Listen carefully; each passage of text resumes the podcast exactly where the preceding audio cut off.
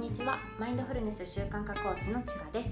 今日はジャン・チョーズンベイズさんが書いた今ここに意識を集中する練習の中から、えー、練ピックアップして、えー、練習を一つお伝えしたいと思います、えー、今日はですね先延ばしにする心を意識するという練習です。先延ばしにする心を意識する、えちょっと引用させていただきます。どんな練習かというと今回は先延ばしを意識します。しなければいけないことがあるのにずるずると先延ばしにしたくなる気持ちとそのためにどんなことをしているかつまり引き伸ばし方に注意を払います。何がそういう行動につながるのかをよく見つめそれを修正し克服するためにどんな工夫ができるかを見ていきますという練習です。取り組むコツ。先延ばしと書いたメモを用事を後回しにしそうな場所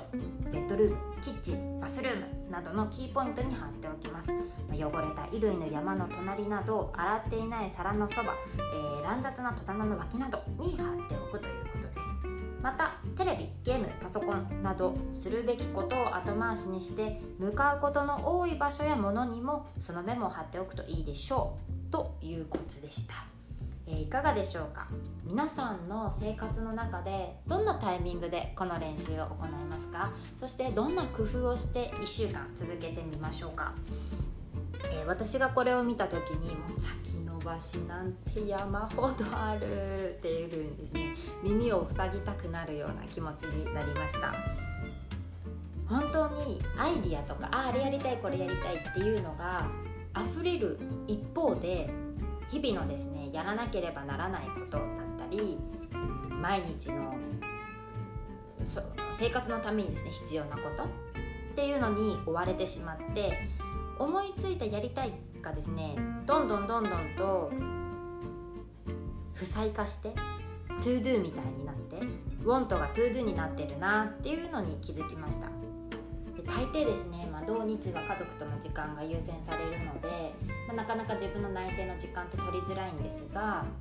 月曜日になるとあこれやりたいって思いついたことをですねジャーナリングで書き出すとですねほんと3ページとか。まああの心の声もたくさんね出てくるんですけども3ページくらいノートブワーッと15分で書き綴ってでそれをエヴァノートに文字化すると大体ですね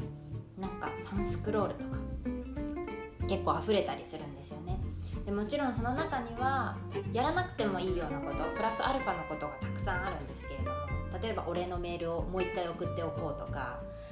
うんとあそこのコメントにもう一回投稿しておこうとかなんかプラスアルファでやりたいことが6割方を占めてるんですけどもなんかそういうことを思いついた時にすぐにできればいいんですがなかなかね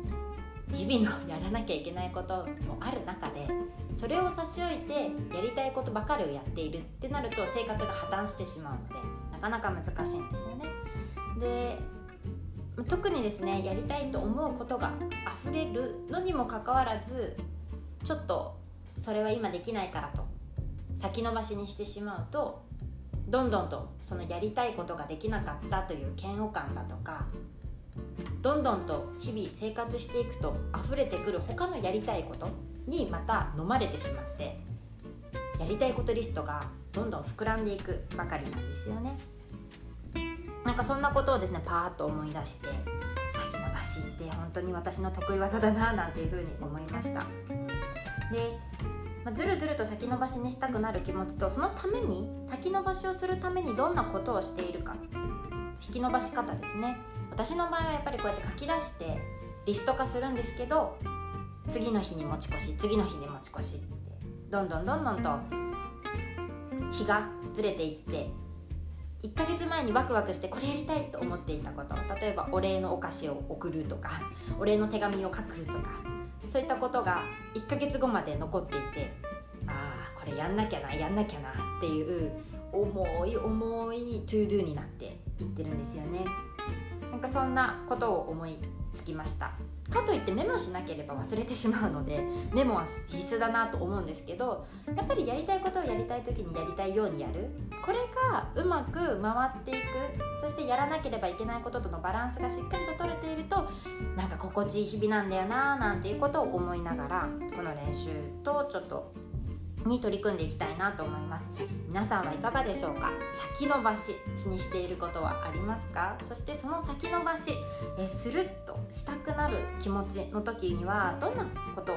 え、どんな行動をしていますでしょうか？そしてそれを修正し克服するとしたらどんな工夫ができるかっていうのを、え、じっくりと観察いただければと思っています。先延ばしにする心を意識する練習ですねもしよろしければ皆さん取り組んでみてくださいこの練習による気づきだとか深い教訓を経ての私の考えというものはまた改めてお伝えできればなと思いますでは今日も最後までお聴きいただきありがとうございましたマインドフルネス修学コーチのちかがお送りしました